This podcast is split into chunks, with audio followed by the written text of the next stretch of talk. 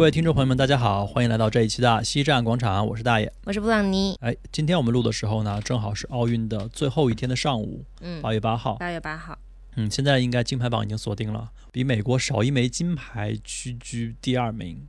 但是如果把台湾和香港加上的话，是第一名嘛？对对对对而且即便是这样，我觉得大家也不会有太多的波澜，哎，还好啦，嗯看的比较淡了这届。而且比以前的差距已经缩小很多了。什么差距？就是跟美国的差距嘛。，对对对对对，是那我们是不惜的组装一起比赛，我们是散装来参加比赛的。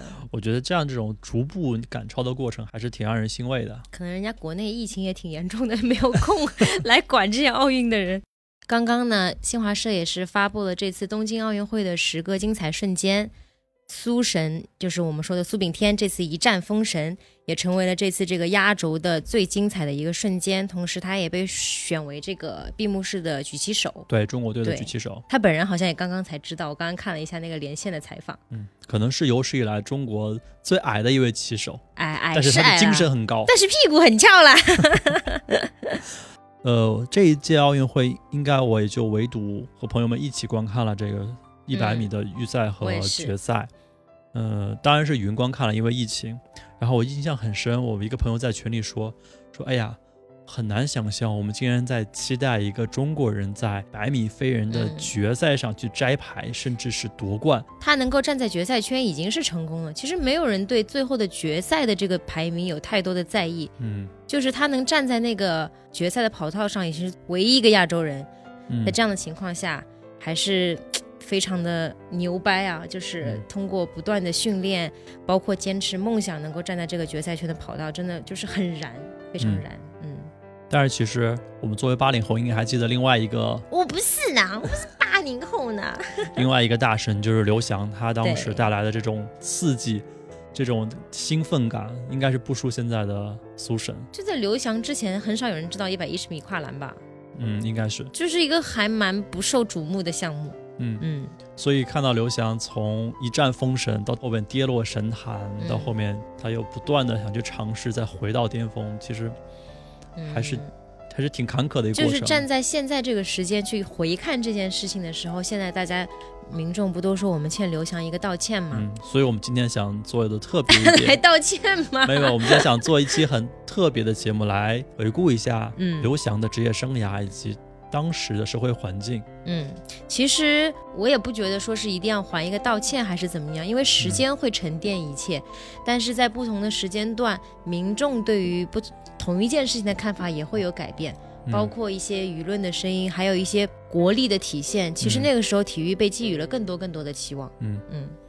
所以刘翔的话题从苏炳添开始，那我们也从苏炳添聊起吧。嗯就在刚刚八月一号的东京奥运会的男子一百米决赛上，嗯，呃，运动员的出场就长达了数分钟的一个出场秀，对，好酷炫那对个秀，就说明了整个比赛当中这个赛事的分量。对，那赛道上第一次有了黄种人的身影，苏炳添九秒八三的成绩进入决赛。九秒八三到底有多厉害呢？就是这个成绩放在二零零八年之前，就是博尔特之前，在任何一届奥运会上都能夺冠。嗯那半决赛之后，刘翔在社交平台上留言，他说：“决赛，请大家把好运借给苏炳添一点。这个其实是他以前说过的话。，对，同样的话，他对对自己也说过，嗯就是在那一年，刘翔最终打破了奥运纪录，嗯创造了一百一十米栏的一个历史。嗯，就是二零零四年的时候，那个时候大家上网都还是需要拨号的嘛。关于刘翔啊，关于奥运会的一些报道，可能会就会有时差，跟希腊的夏令时跟北京是有七个小时这样的时差。也就是说，他晚上七点钟比赛的时候，国内已经凌晨两点钟了。然后第二天早上起来看到这个新闻里面，知道刘翔以这个绝对的优势去夺冠，就当时的心情就是跟看直播也没什么差别了，就很开心。然后那个时候我就记得一时间大街小巷都在讨论刘翔的事情，就是对他非常的追捧，可能他自己就是也没有想到自己会一时间爆火。他也就嗯、有一档节目的时候嘛，我记得他就回忆说，从雅典回国是他第一次坐头等舱。就是因为头等舱和经济舱之间还有一个商务舱，等于说商务舱就直接被跳过了，就直接到头等舱了。然后降落之后，时任的这个体育总局的副局长袁伟民让刘翔就是跟在自己的后面下飞机，其实也就是突出了他的这个重要的位置嘛嗯，对。然后各路的记者啊、聚光灯啊都对着他，然后他就一下子可能就是像大明星那么闪受耀。宠若惊。对对对对对，就是这个这个短短的时间内，身份有了巨大的提升。然后他发现，因为他上海人嘛，那回来的时候发现路边上都站满了欢迎他回家的市民，就有有一阵子都不敢下车，直到车里的这个他爸老刘同志拍了拍肩膀说，就说了一句很意味深长的话。当时网上也说，就是接下来就不是看你的成绩了，就是看你怎么做人了。嗯，我第一次感知到他在民间的影响力是在他夺冠的几天之后，当时还在读中学。暑假回到学校，大家都在讨论一百一十米栏的各种技战术，嗯，甚至还有甚者说自己和刘翔住在同一个小区、同一条街道、读同一所学校，或者哎，那倒是有可能的哦。对啊，或者是自己的老师曾经也教过刘翔，等等等等。嗯，但是我敢保证，大部分人在此之前应该都不知道一百一十米栏一共有几个栏。紧接着，零五年刘翔没有悬念的当选了中国最佳男运动员。零六年洛桑的世锦赛上。他以十二秒八八的打破世界纪录的成绩夺冠。嗯，呃，我还记得他穿着一件绿色的比赛服，坐在他的这个成绩栏的旁边，挥舞着衣服在欢庆。嗯，天之骄子。二零零七年，在日本大阪举行世界田径锦标赛，刘翔是男子一百一十米栏最有希望夺冠的候选人。就日本人习惯给别国的运动员起称号嘛，嗯，这次送给刘翔的称号是。黄金升龙就很重二，就很就很日本。决赛那晚，刘翔身处第九道，这肯定不是一个好位置。但是最终夺冠也让国人第一次感受到了九道奇迹是啥，那种兴奋和愉悦，想必刘翔可能自己也是印象很深刻。就是现在回想起来，奥运之后应该是那个刘翔人气最火的那几年，绝对的。耐克啊，可口可乐，我记得就夯不啷当，可能有二三十家的顶级赞助商。就找他，我记得那个时候大街小巷好像都是刘翔的广告，每家都是过千万。对，TVC，然后户外好像都是他。就就当然了，我们也知道很多就是这种品牌商的合约都是过千万级别的。那后来很多的那种杂志，《时代》杂志啊，还有这个《新闻周刊》的封面也都是刘翔，所以大家。越是这样，越是期待零八年的这个北京奥运会，它能给我们带来什么样的惊喜？感觉零八年鸟巢加冕就只是时间问题。对，就后来有听到一个，我不知道是段子，可能是真实的啊，就是，嗯，有一次他们冬训吧，好像是刘翔和几位朋友，就是吃了晚饭之后，就在一家 KTV 里面唱歌，包厢外面就有，就就好像有骚动，然后伴着责骂，门就被撞开了。就是一个看起来非常的这个五大三粗、黑衣大金链子、大金表的一个五十多岁的男子就闯了进来嘛，身后有有很多服务员也在拦他，就这个大哥就是有一点酒气，然后就说：“哎，刘翔在这里吗？刘翔真的在吗？”就一时间包厢里的气氛都比较剑拔弩张，因为他看起来就太过于社会了，对对对，一个大汉也不知道要干嘛，然后这个时候。就是刘翔就站起来了，有点不知道该怎么应对，嗯，然后这个这个这个大哥就站起来说：“哎呀，果然是刘翔。”他就后退一步，双手拱拳，就刘翔可能也吓到了吧，就是说像等于说像他就表示向英雄致敬，刘翔英雄聚一听，对，用现在的话说 respect，然后说完这个字，大哥就走了，就能表示表现出就是。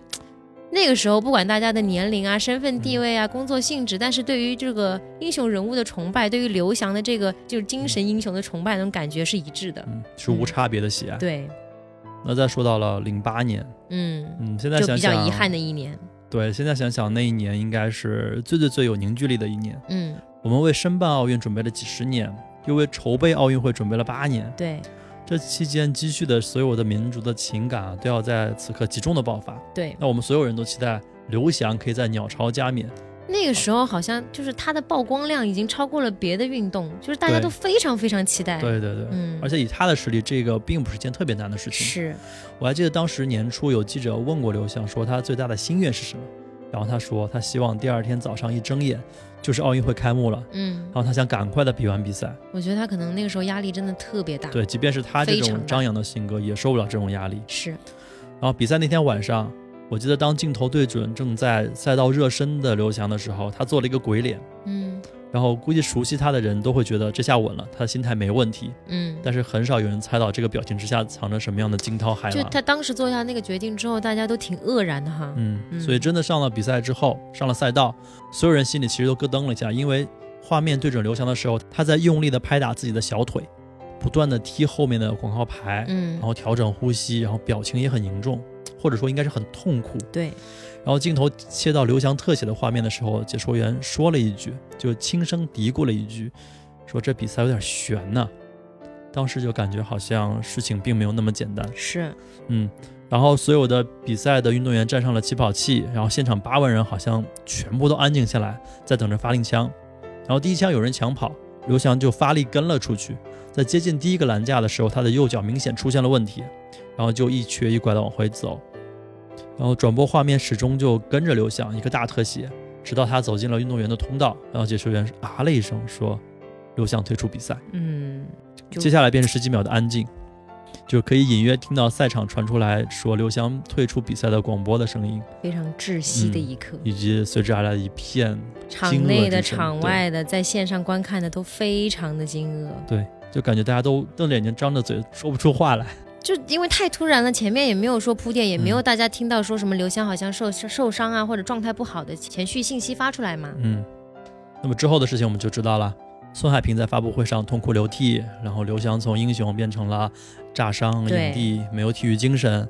后来其实刘翔在采访中也说过，其实运动员都是很真诚的，不会演这演那。当然，也没有人比他们自己会更珍惜这种比赛的机会和自己的运动生涯。其实，二零零八年六月的时候，刘翔在嗯美国尤金就检查出来他的跟腱受伤了。当时距离北京奥运会只有两个月的时间。直到赛前，医生试过很多种方法，但是无论是冷敷、喷雾还是打封闭都没有什么用。对，所以医生只能用最大的力气去按压，以痛治痛。就是所有这个目标只有一个，听起来就好痛。对啊，就是只为了这一个目标，就是让刘翔能在北京在家门口完成这场比赛。是，可惜起跑发力让他的旧病复发，实在没有办法坚持，只能退赛。现在想想他压力真的太大。是啊，后来赛后被送到医院，拍片子上就显示他有一块黄豆大小的钙化点，嗯，钙化点是因为就是特别过度劳损。啊过度劳损。嗯当时其实摆在刘翔面前就有两个选择嘛，第一就是退役一了百了，第二呢就是手术，但是可能失败，也有可能即便成功了也没法恢复到原来的状态。嗯，刘翔还是选择了手术，尽管很多人劝他不要去手术，但他觉得不动手术不可能再继续跑下去了，动手术呢至少还有机会。而手术只是这个艰难选择的第一步，之后还有漫长而痛苦的康复训练。那段时间，刘翔几乎消失在大家的视线里面。是，嗯，在美国的康复训练的过程也被拍成了一个纪录片，好像一》。夜之间他的代言啊什么都被撤了。嗯，嗯，康复训练其实等于重新开始。刘翔甚至改变原来自己已经熟悉了十五年的起跑技术，改成七步上篮。嗯七步上篮其实对身体的负荷更大，但是当他再次回到公众视野呢，是二零一零年的广州亚运会，当时呢他又是夺金，嗯嗯，基本上也是释放了自己这种压抑的情绪，嗯，打了一个漂亮的翻身仗仗，经验对回归。对，到了二零一二年的尤金站的比赛，他又在超风速的情况下跑出了十二秒八七的平世界纪录的成绩。紧接着国际田联的钻石联赛上海站，十二秒九七创赛会纪录夺冠。嗯，当时我记得解说员几乎是用破音喊出：“风静了，雨停了，刘翔回来了。十二秒九九，刘翔跑进十三秒，风静了，雨停了，刘翔回来了。嗯，是一个 slogan，就很像零八年之前的剧”情，就，很多人会质疑奥运会前，嗯，刘翔干嘛这么拼命的跑呀？但其实作为运运动员的话，哈，他比谁都清楚，也许有一天他那个伤病如果复发的话，想要回到自己最好的状态就太难更加了。困难。对，是的，所以在嗯伦敦奥运会前呢，刘翔已经是这项运动历史上第一位完成大满贯的运动员。名人堂级别的。是的，所有人都就很期待刘翔能够完成一次自自我救赎，能够拿回四年前丢掉的这个金牌。嗯，所以在二零一二年的这个伦敦一百一十米栏决赛上，看到这个清一色的黑人选手，我们刚刚也说了嘛，可能只有种族优势，嗯只有刘翔一个黄种人，就是孤独且坚定，坚定没错，站在那里向观众示意的时候，其实很多网友把之前把刘翔比作李小龙。就是确实是有相似之处啦，就是可能脸型啊、发型啊，不只是发型，还有黄种人，就在在世界世界全世界人民的一个对凌厉的一个嗯形我要打。十个。是的，比赛开始，解说员还是杨健，还是他标志性的声音。然后刘翔在第一个栏跌倒了，他单脚站立着，多年的运动生涯和病史，他应该知道自己的跟腱当时是断了。然后他用左脚开始跳向每一个栏，然后开始亲吻每一个篮。嗯就很多年后，刘翔这样回忆到，他说医生其实告诫过他，比赛时候跟腱是有可能会断裂的，嗯但是他说直到踏上起跑器，他知道医生好像并没有骗他。嗯嗯，就说明他应该当时就觉得可能这次比赛又悬了。其实我经历过一次跟腱断裂，当然不是我本人，嗯是我当时在篮球队的队友。当时我距离他大概一米远，他抢到了一个篮板球，嗯，落地的时候我听见啪的一声，就有点像是拍手的声音。听见啦？对，哦，嗯啊，好痛啊，听起来。就其实没什么痛感，但是感觉使不上劲儿，就很快他的脚跟就开始肿了起来，他没法嗯控制自己的脚，嗯所以根本没有办法走路。然后有经验的队友就摸了一下他的脚跟上部，原本应该外凸的筋腱就给凹进去了，就所以应该是断了。嗯，有断裂的跟腱，感觉就是从中间被切开的一束马尾。是它就是韧带嘛。对，嗯，就是保守的疗法是用石膏固定住脚部之后呢，就方便断裂的跟腱相互接触，然后自行愈合。这个过程会很漫长，而且比较不精确。嗯，即便愈合了之后呢，原先的创口还是会有一个小疙瘩。另外一种就是手术，医生就会把你的呃脚跟部划开，把断的跟腱一根一根的接起来，这样恢复的会更有效。有点像接发一样，对，是这种感觉。就是一个非常高难度的手术，嗯感觉是。刘翔就选择了手术，然后又开始了一次更漫长的康复。是的，嗯，那他这样一摔，此前国人被点燃的热情又再度被浇灭了，然后随之而来的又是无尽的指责。和四年前一样，刘翔还是没做任何的回应。然后他一度关闭了微博的评论，然后希望通过这种方式隔绝和外界的接触。直到二零一五年退役之后，他接受央视的采访，才对两届未完成的奥运会这样回复说回：“，说他尽力了。是，嗯，那其实有点有点英雄晚节不保但是你会觉得他说我尽力了，和国足说我们尽力了，不是不是一个尽力。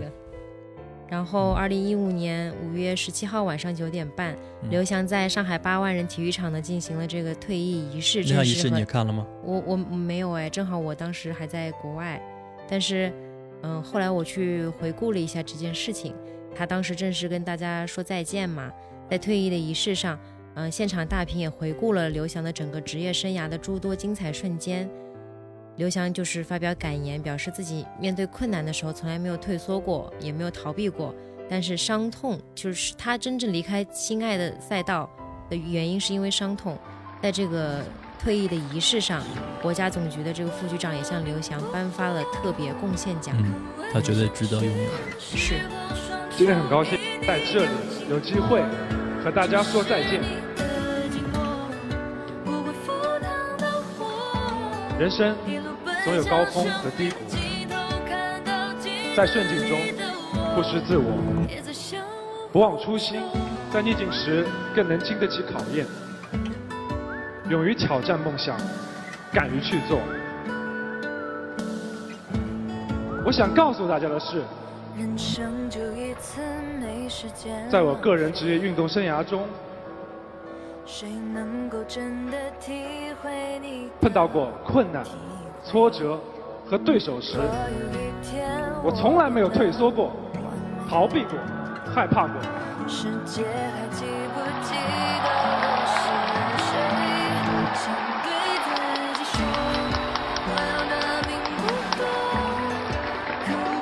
始终尽我所能去努力去挑战、去拼搏。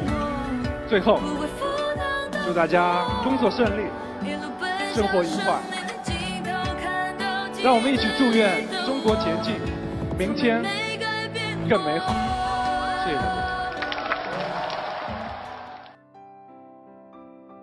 这两天就是抖音上有一个片段，就还挺触动人的，我不知道你看到没有？就哦刘翔？就是他参加了一个综艺节目，嗯有一个段跟小朋友的对话嘛，他就说，如果有机会的话，他想永远停留在二十一岁，就是所有的一切再重来一遍。嗯那童言无忌的小朋友可能就问，那怎么样重来一遍嘛？他就说，成长的经历重来一遍。哇，其实好从心酸。对，从这段话听到了，就这短短的一段话，听到了这这这这这些年来他的一个，嗯，好像千言万语都浓缩成了他的这个感触，就是想成长的经历再来一遍，嗯去弥补这些遗憾。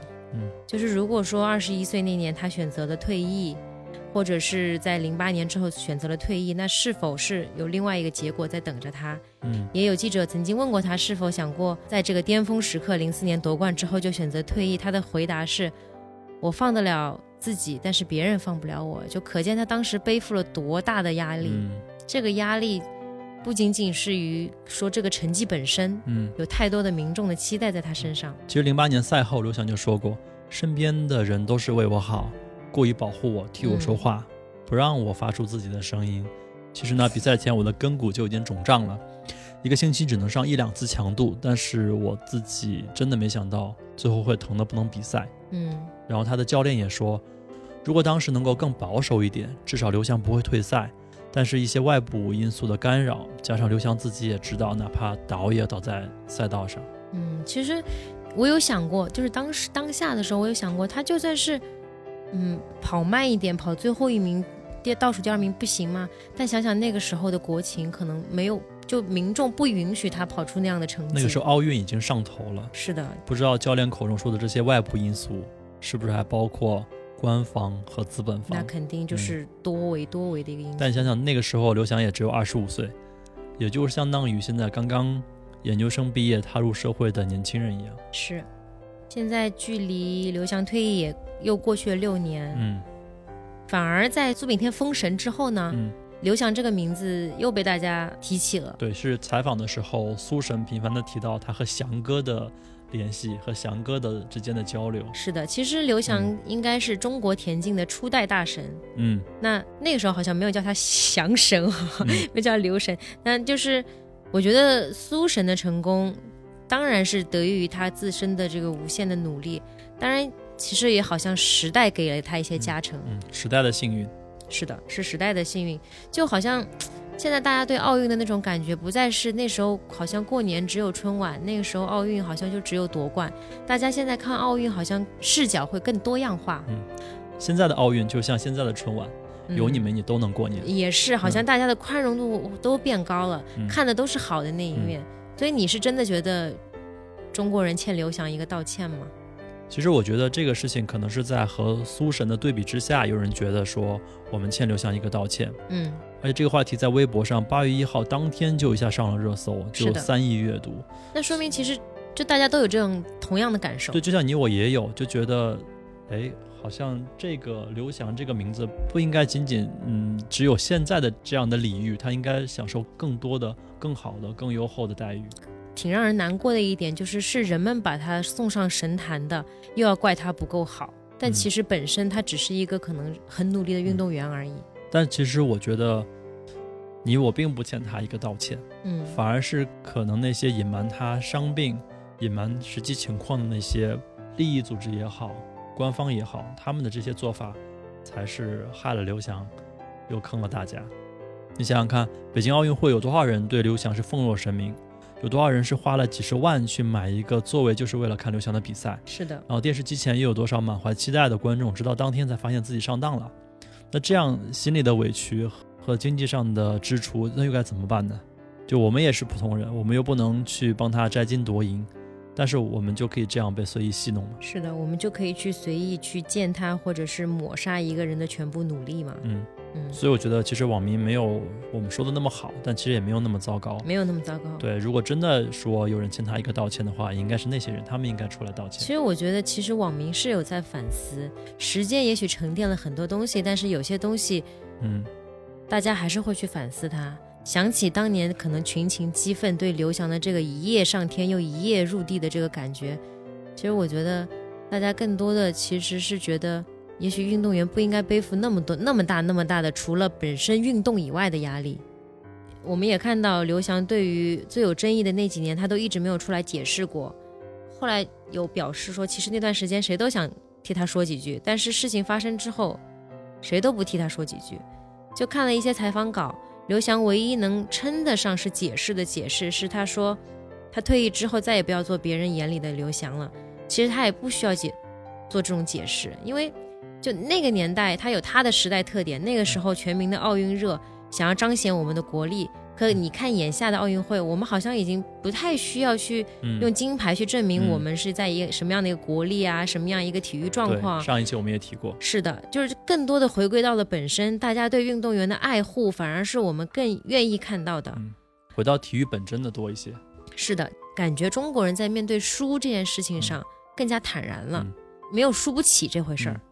因为体育本来就是要告诉我们怎么样去光明正大的赢，是的，又怎么样去体面的输。是的，嗯所以退役后，刘翔其实是去做过解说，他也目睹了中国男子四乘一百米在世锦赛夺得亚军。那次我记得同样是第九道，然后当刘翔说出九道是中国的幸运数字的时候，他顿了一下，嗯，不知道是不是想起了二零零七年，然后当时他正值巅峰，在那个小日子过得还不错的日本人的土地上小日 本上演了九道奇迹，一晃这也十五年了。是的，莫有雪、谢震业、苏炳添、张北萌。九道果然是中国队的幸运数字。所以这位三十六次冠军、六次亚军、三次季军、三次打破亚运会纪录、五次打破亚洲纪录、一次追平世界纪录、一次打破世界纪录的大神，现在已经是上海体育局的工作人员了。是一个贯口，我现在在向各种品牌方展示我的口条，希望以后能接到活儿哈。就他现在在上海体育局工作嘛，就正常的一个工薪阶层，朝九晚五，年薪可能就是一个正常的一个公务员的薪资。朝九晚五，年薪二十。对，年薪二不二十不知道了，但是告别了这段封神的岁月，就现在就是还是一个很很健康、很健壮的这个中年人，但是经历了上述种种，到今天，嗯，这个老男孩儿，他现在已经三十八岁了，他才三十八岁，他才三十八岁，对，感觉经历了好多，但幸好没有发福，没有油腻，还看比赛，还运很有动员。应该还是会保持运动习惯的吧？不是啊，运动员就是因为他们坚持了多年的饮自律的饮食、自律的去训练，才导致他们在退役之后可能就更希望去享受生活，那个不懂球的胖子，去享受生活、享受美食，去好好的和家人在一起。所以他们这个身材走样也也不少见。是，其实刘翔当时的出现，其实真的就是一种横空出世。嗯当时的环境其实真的好差好差。记得当时法国有一个室内一百一十米栏的比赛，呃，刘翔参赛得了第三名，但是他旁边那个赛道的运动员中途退赛摔倒了，最后裁判在判的时候就判定说是刘翔中途退赛，因为他旁边摔倒的那个运动员是是美国运动员，裁判大概觉得是美国在这方面。就是美国在啊这方面很优秀他下意识觉得说中国人不会有这么快，啊，所以应该是他退赛，所以可以看到真的。开局一把烂牌。就是什么鬼东西啊！裁判也太不严谨了。嗯，所以第一呢，你能看到这个短距离竞速项目其实真的不是亚洲人的天地。是，现在我就会觉得说，刘翔去上海体育局做一个公务员，那会不会每天有成就是成百上千的粉丝 为了见他一面，去找他办理各项事务？你不觉得呃那种运动员的那种光环，就真的只是在他的职业生涯的那段时间的光环？他如果退役了之后，他回归平平静平凡人的生活之后，好像就但现在我也会有，如果 我知道刘翔是在体育局的某个科室工作，我可能会找点什么业务去找他去你想要合照吧？你 对啊，就还是有一种刘刘老师，刘老师，我们崇拜能拍张照片吗？崇拜偶像的这个心结在里面，那就很像香港电影里面那种隐退江湖的大哥大佬，就是我不做大哥很多年，但江湖仍有我的传说。就像你看，苏神在东京奥运会一战封神，就万千宠爱，嗯，但是他可能私下会去咨询一个在政府公务员岗位上、基层公务员岗位上工作的一个基层的管理人员吧。对中基层人员，对，可能他平时在办公室里面喝茶看报，但是抽屉一拉出来都是各种奖牌，金牌，对，各种金牌。所以这种场场景想一想也挺梦幻的，也挺电影的，就我觉得这样很好啊，就是有一种领域化的感觉，嗯。区分开。就感觉他是一个扫地僧，这样的感觉远远远比你一个呃明星运动员带来的所有的商业光环要好得多，我觉得。嗯，所以他的这种经历可能才是最最最最宝贵的。对于中国体育来说，他能够给像苏神或者以后的若干个什么这神那神去传达一下，成功的时候你要怎么样去面对，怎么样去处理。是的，所以中国不缺有实力的，然后以后可能也不缺各种运动技术和运动器材，所以缺的是怎么样去面对这种突如其来的成功。嗯，不管是运动员还是嗯民众，嗯都要去学习怎么样嗯去面对这种大起大落。嗯，像这次又有一位被捧上天的全红婵，她只有十四岁。她只有十四岁，嗯，而且刘翔好歹当时已经有二十一岁了。而且全红婵她的初衷就她去学跳水的初衷，就是因为她觉得要赚钱给她妈妈治病。呃，他是一个出生在两千零五年之后的运动员，但是她的他的这种出身状况其实很像他的父辈运动员们那种为了改变生活、改变变命命运运，对，才去走上运动的道路。嗯，这种背负着各种说国仇家恨有点夸张，但是这种压这种压迫感很强，这种就是使命感很强的这种感觉。你发现现在大家对于运动员的这种亲切感，不再是说，呃，那苏神这种还是也是昵称，嗯那什么奶龙啊，说马龙是奶龙啊，啊，我一直听的是龙队，龙队也有，然后也可能女孩子喜欢叫奶龙嘛，因为她白白奶奶的。嗯然后全红婵大家就是很亲切地叫她妹妹，嗯就大家对于运动员的这个嗯更加亲切，我觉得。嗯包括全红婵这次出道即巅峰嘛，这句话嗯就非常适合他。嗯她作为一个十四岁的小将，啊、拿到一个历史最高分，应该是这、应该是这么说。然后包括他的这个 说出你的故事，这个比较悲惨的这个成长经历，也不是说悲惨，比较沉重的这个 成长经历，都让他的整个嗯运动员生涯，包括这次的这个结果呈现，让大家受到更多的关注。嗯呃，包括其实后来有很多的广东的本地也好啊，全国的企业也好，因为妹妹没有去过动物园呀、没有去嗯过哪里玩啊，是那去他的妈妈需要去是的看病，需要钱，是的，就是社会各界的机构嗯都开始去，不管是用什么样的方式吧，有钱的出钱，有钱有力的出力，嗯好，还有还有一些广东企业给他一些红包啊，我们说的大红包啊，房子啊什么嗯就太。直白了。但其实他爸爸有些被他爸爸拒拒绝了是的，他不想嗯消费女儿的成功。嗯是的，我觉得这也非常好。嗯，当然了，我们抛开一些世俗的一些商业也好啊，一些比较三俗的那种眼光也好，但你看到这个世界上，大家对就中全中国对于这种冠军的关注，好像不仅仅在于他的，你懂我意思吗？他的成绩本身。他他给你带来的那个价值本身，嗯。就是就是他能可能和以前商人思维，或他能给我的品牌，或者他能给我带来什么，嗯但已经现在已经超越到这一步了。嗯，大家以各种我们说的蹭流哈加引号的蹭流的方式去向冠军靠拢，不管是我们之前说的送送娃娃呀，嗯。送房送送给房子啊。送房子呀，嗯。送钱呀，这个送这个什么终身免费游的名额啊，都觉得是一个挺有趣的、挺欣欣向荣的社会现象。嗯，嗯，这种环境应该应该在未来，即便全红婵没有就下一次奥运会的时候，她没有打破自己的记录，没有创造新的记录，甚至可能都没有站上领奖台，大家应该也能宽容她。我就希望妹妹不要背负太多的压力，嗯就是。嗯，中国跳水梦之队，你这本身就内部竞争就很激烈了，加上嗯外部的竞争，加上大家现在对他如此的这个追捧也好，爱护也好，就希望这种爱护是一个稳定的爱护，不要嗯因为他的这个成绩去，哎呀，怎么怎么全社会这么关注你，你怎么怎么样，嗯，对而且这样的伤害。背负这种包袱的运动员，他也会容易在这种包袱没有的时候，在他这些问题都解决了之后，就对运动失去了热情。无没有方向了他无奈的把运动变成了一件功利的事情。当你参加运动的时候，是为了解决家里的各种负担，那这些负担解决了，你的下一个目标又是什么呢？嗯，下一个目标就是荣誉呀、对，所以还是应该对运动本身有热爱。是的，嗯他们训练也非常的苦嗯。如果说一开始抱着改变出身、改变命运的态度去练这个运动的话，也也感觉有点急功近利哈。刚刚在过来录音的路上，我还看了一段视频，是大大最近去了北京某个中学他们的球场。嗯说当年他就是在那个球场，当然没有现在条件这么好，都是、嗯都是土啊煤渣的球场。他说当年就是在这样的球场，他们去做各样的体育运动，他练就了现在的这种这种好的身体、好的体魄。嗯他说，德智体美劳里面体育是很重要的你。有没有觉得全世界好像只有中国的这个领导人会强调体身体素质这回事儿？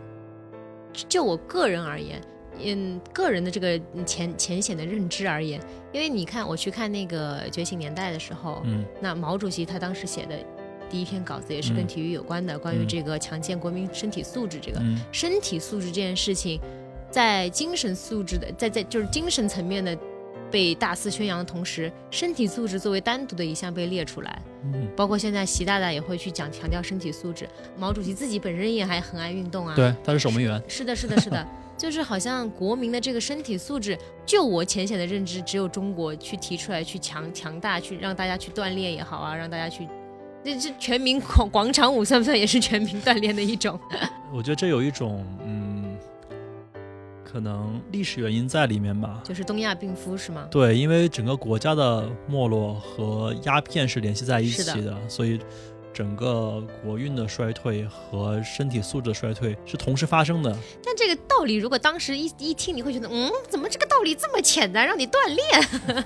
但其实是是一个非常根有有有前瞻性的根基性的建议。，对对对对，就是体魄发达了，精神才能健全。德智体美劳。对啊，所以说，嗯，身体身体好是很重要的。嗯你，不要说这种大病了，就算你某一天牙疼，你也觉得今天这一天啥事儿也干不了。我看我听了个段子，那个全红婵妹妹不是也玩王者荣耀嘛？嗯她说：“哎呀，玩王者有时候也很惨啦，零杠五、零杠十都有了。”下面评论说：“完了完了，以后零杠十不能骂，可能是奥运冠军。”所以他说他没去过游乐园，可能是没时间去，要打王者。因为王者不，他们这种未成年人是现在王者也出了这个呃巡航，防沉迷对防沉迷模式，包括这个实时巡航什么的，就是对于未成年人也起到一个保护了。那最近其实很有争议性的一篇官方的发发文，嗯就是媒体的一篇报道，就有嗯机会我们可以聊一下。关于这个精神鸦片，我们要怎么样去看待游网络游戏这个问题？嗯，嗯，这也是个好话题。网络游戏其实也是电呃竞技的一也是竞技一种。对，对你知道下一届巴黎奥运会要加一个什么新项目吗？什么新项目？霹雳舞。霹雳舞，奥运孙红雷要去参加吗？对，我说黄渤、孙红雷，你们准备好报名了吗？想不到自己四五十岁了还要参加奥运会。对，四五十岁参加奥运会就要去看一下苏神的论文，如何延长运动员寿命。呃，运这个动寿命这个这个吉祥物应该是那个吴吴吴奇隆霹雳虎，好有年代感的话题啊！都去练就一个苏炳添式的翘臀。哎，真的屁股好翘哦！我不知道你们男生在看什么，你们男生可能在速度，反正女生都在看屁股。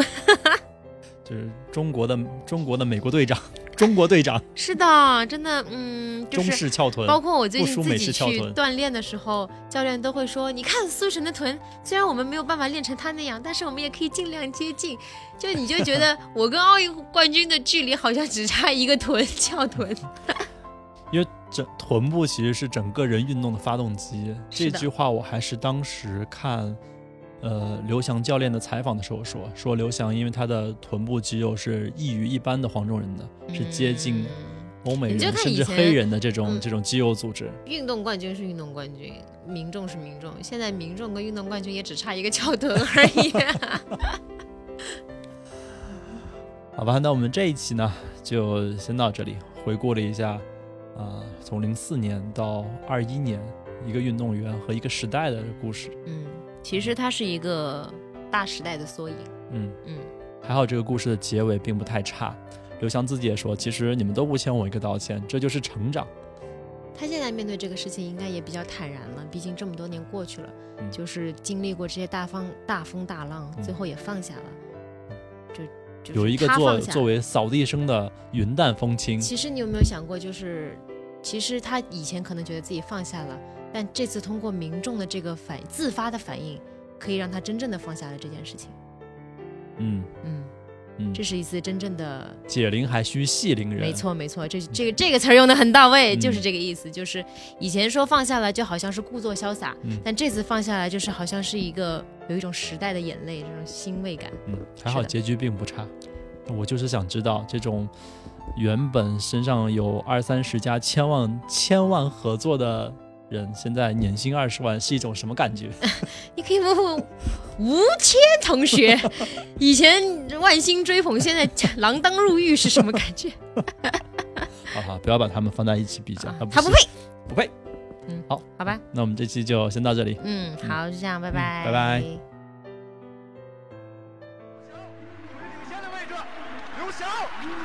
刘翔赢了，刘翔赢了，刘翔创造了历史，一个黑头发、黄皮肤的中国人成为了世界飞人。太太兴奋，太兴奋了！谁说黄黄种人不可以拿到奥运会前八呢？我今天一定要证明给给大家看，我是奥运会冠军。我觉得梦想终究会变成现实的。我相信，在我的生，在我的运运动生涯后，以后还会有更多更多的奇迹等待我去创造，等待我去辉煌。